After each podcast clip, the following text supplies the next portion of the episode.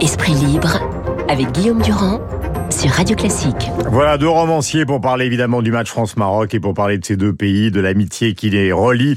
Tar Benjeloun que je salue euh, et qui est avec nous donc euh, en direct du Maroc, je crois à Marrakech, c'est Marc Lambron qui est dans ce studio euh, face à moi. C'est une question que je vous pose à tous les deux. Je regarde un peu ce matin les chaînes d'information en même temps que je vous parle, Tar Benjeloun, Marc. ce qui est assez paradoxal, c'est que nous parlons nous tranquillement de cette amitié franco-marocaine. Nous allons parler euh, du roi donc euh, du Maroc qui est assez peu connu en France, de ce qu'il est fait, de ce qu'il tente de faire, des différences qui existent avec son père euh, de ce mondial au Qatar. Mais plus nous parlons d'amitié, plus on voit que justement sur ces chaînes d'information, on parle incident, demande de la maire du 8e de fermer les Champs-Élysées, enfin comme si une sorte de, de, de manifestation monstre allait dégénérer ce soir. Comment comment ressentez-vous ça, Tar, depuis le Maroc où vous êtes, puisque vous avez évidemment suivi ce match?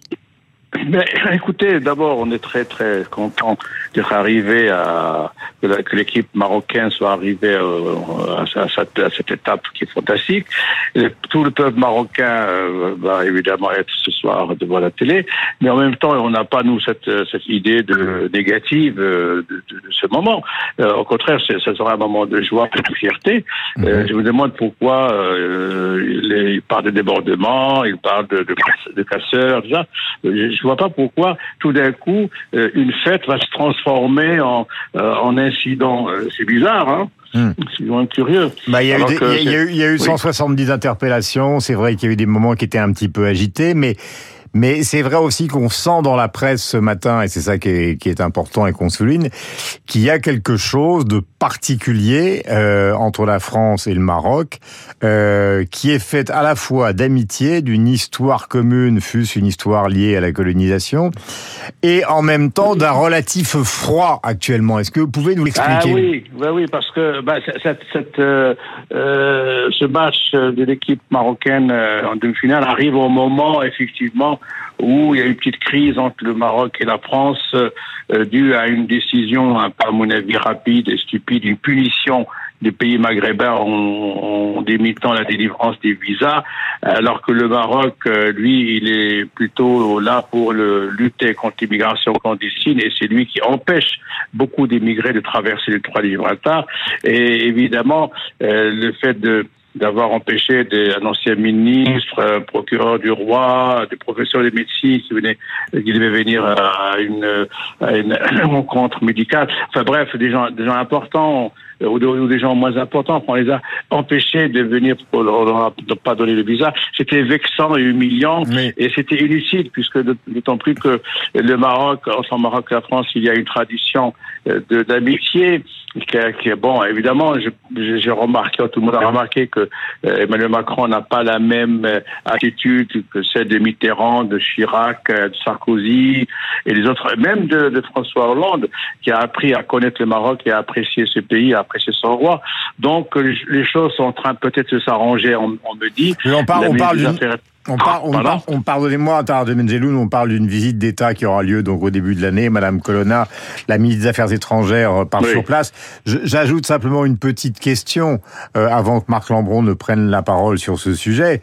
Euh, ce qu'on peut vous, vous apporter comme argument pour prolonger la réflexion, c'est que on demande que les Marocains récupèrent euh, ceux qui sont considérés comme indésirables euh, par la France, et le Maroc refuse. Pour quelle raison?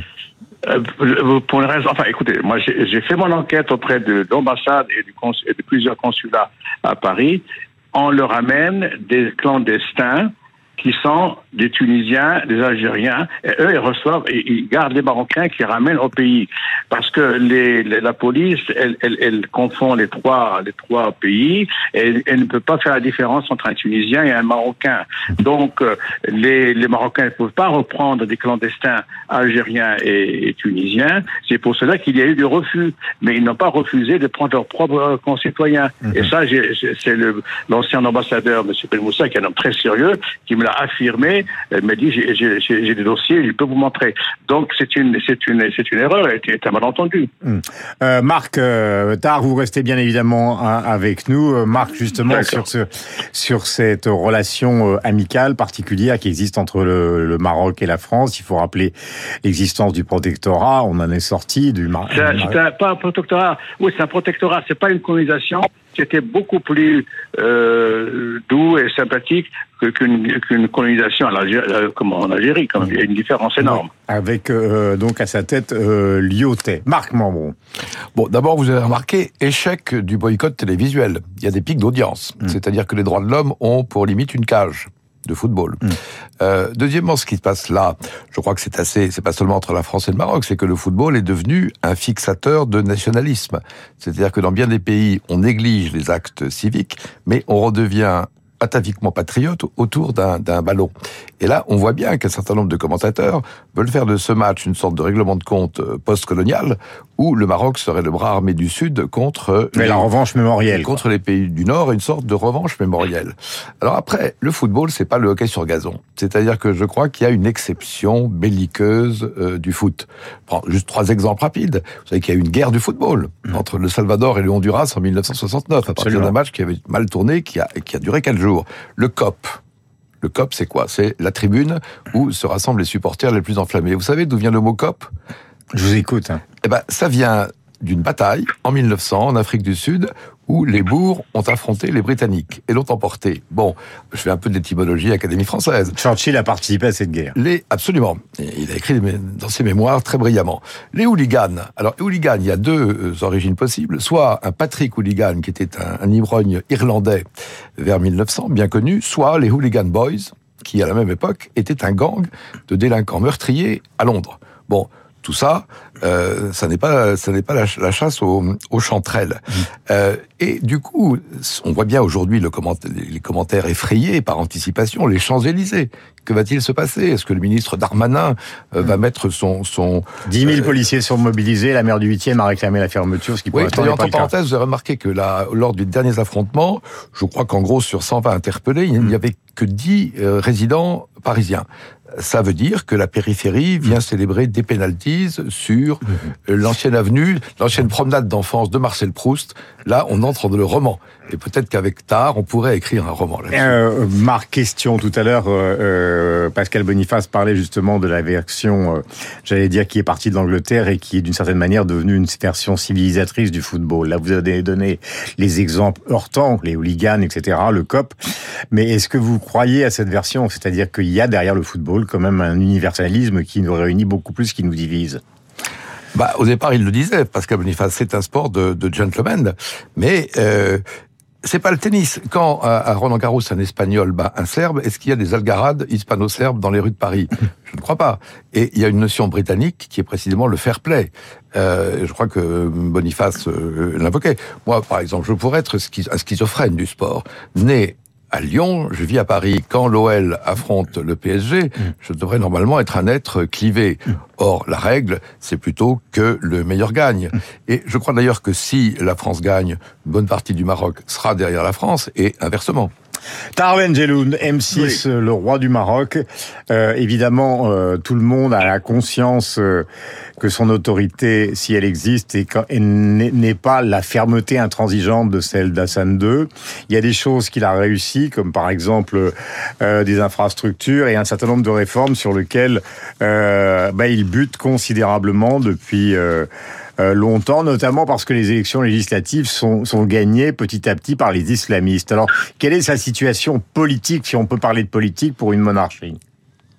Euh, D'abord, euh, il a respecté le, le choix des, des, élections et il avait nommé à l'époque le chef du parti islamiste par deux fois et deux, deux, deux, législatures, pendant ce qui fait que le Maroc a perdu dix années de sa vie avec ces islamistes qui ont été d'une incompétence euh, terrible et qui nous ont fait perdre beaucoup de temps et beaucoup d'occasions pour avancer.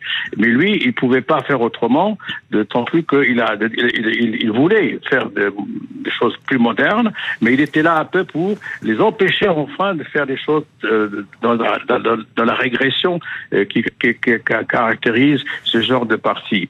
Euh, par ailleurs, il a, s'est entouré quand même de conseillers et il a travaillé en en parallèle mhm. euh, pour euh, faire passer certaines certaines choses.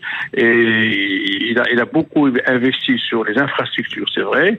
Alors sur le plan social c'est par exemple il y a il y a une loi euh, pour autoriser l'avortement dans certaines conditions qui traîne toujours parce qu'il y a toujours des des partis ou des députés qui qui n'osent pas la, la, voter. Et ça c'est ça devient urgent parce qu'il y a 800 femmes par par, par, par jour dans, dans, le pays qui malheureusement euh, s'aventurent dans des euh, avortements clandestins horribles. Donc ça, c'est un premier point. Le deuxième point, c'est c'est euh, de, de, de, faire évoluer euh, le Maroc dans une euh, perspective moderne, vraiment, et, et, devenir un pays émergent sur tous les plans, pas uniquement euh, industriel et, et, économique, mais aussi culturel. Et le sport en fait partie. C'est-à-dire que finalement, il a en 2009, il a pris la décision de, de prendre le, le, le, football en main parce que c'était le Maroc était toujours un petit peu euh, le, vraiment le parent pauvre de, du football et il a mis les moyens qu'il fallait. Il a créé une, une école de formation, il fait venir des, des, des entraîneurs importants et il est, euh, on voit aujourd'hui le résultat. Et, et ce résultat est soutenu par tout le monde arabe, toute l'Afrique. Mais en même temps, il n'y a pas, à mon, enfin, je, Dernier je, point. je pense, il n'y a pas, y a pas à mon avis une animosité ni une, malveillance de, des Marocains à l'égard de la France qui, qui, qui, on va jouer, enfin ils vont, ils vont tous jouer ce soir, mais je n'ai pas entendu autour de moi en tout cas, et je, contacte beaucoup de gens ici, des gens qui disent ah on va se payer la France, pas du tout, on va jouer avec la France et pas contre la France. Merci en tout cas, vous savez, vous le direz pour ceux qui aiment l'équipe, euh, l'amitié qui existe ou dans le Parisien ce matin, qui existe par exemple entre Hakimi, donc le meilleur joueur du Maroc, défenseur marocain, Mbappé, le meilleur joueur français. Ils sont très proches et l'un et l'autre. Dernière question euh, qui vous concerne, Marc, cette affaire du Parlement. C'est vrai que le Qatar, euh, je le disais tout à l'heure, beaucoup des observateurs qui sont sur place sont étonnés, euh, dans le bon sens du terme, par la qualité de l'organisation, tout en sachant pertinemment que cette organisation est née sur des drames, sur des morts. Et maintenant, peut-être, on l'apprend sur une montagne de corruption. Qu'en dire bah, c'est ce qu'on appelle en bon français le soft power, c'est-à-dire l'influence. Bon, il s'agit d'adoucir l'image d'une autocratie et le sport peut servir à ça. Juste une chose, est-ce que vous avez vu comment les matchs sont filmés? Ils sont filmés de manière assez classique, c'est-à-dire qu'il y a des vues cavalières sur le, le, terrain, à distance, puis des plans rapprochés, et puis il y a les plans de coupe. Et dans les plans de coupe, qu'est-ce qu'on voit? On voit les supporters qui peuvent être euh, européens, latino-américains, euh, africains. On ne voit jamais un kéfier le côté Tintin au pays de l'or noir est totalement évacué, ce qui fait qu'il y a une sorte d'abstraction euh, presque picturale. Et pour rejoindre l'art, je dirais que moi, ce que je vois quand je regarde ces matchs de football, c'est un rectangle vert avec 22 êtres de sexe masculin qui se disputent un ballon, on dirait du David Hockney en version cinétique. Merci Marc Lambron. Je voudrais qu'on écoute quelques mesures euh, d'une chanson célèbre et magnifique euh, de Françoise Hardy qui célèbre l'amitié. Françoise qui a toujours eu cette espèce de talent d'être euh, mélodique comme Chopin et poétique comme euh, quelqu'un comme Verlaine. C'est l'amitié.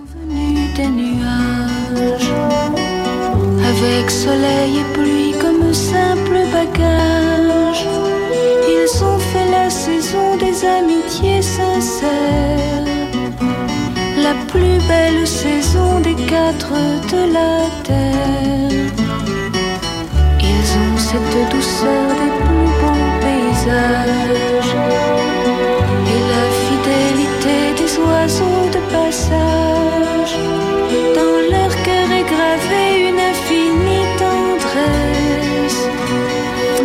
Si on doit définir euh, Radio Classique, finalement, c'est peut-être à travers euh, la musique que nous diffusons, et notamment cette chanson euh, de Françoise Hardy, absolument magnifique. Lambron est d'accord, Franck Ferrand est d'accord, notre ami Augustin Lefebvre aussi.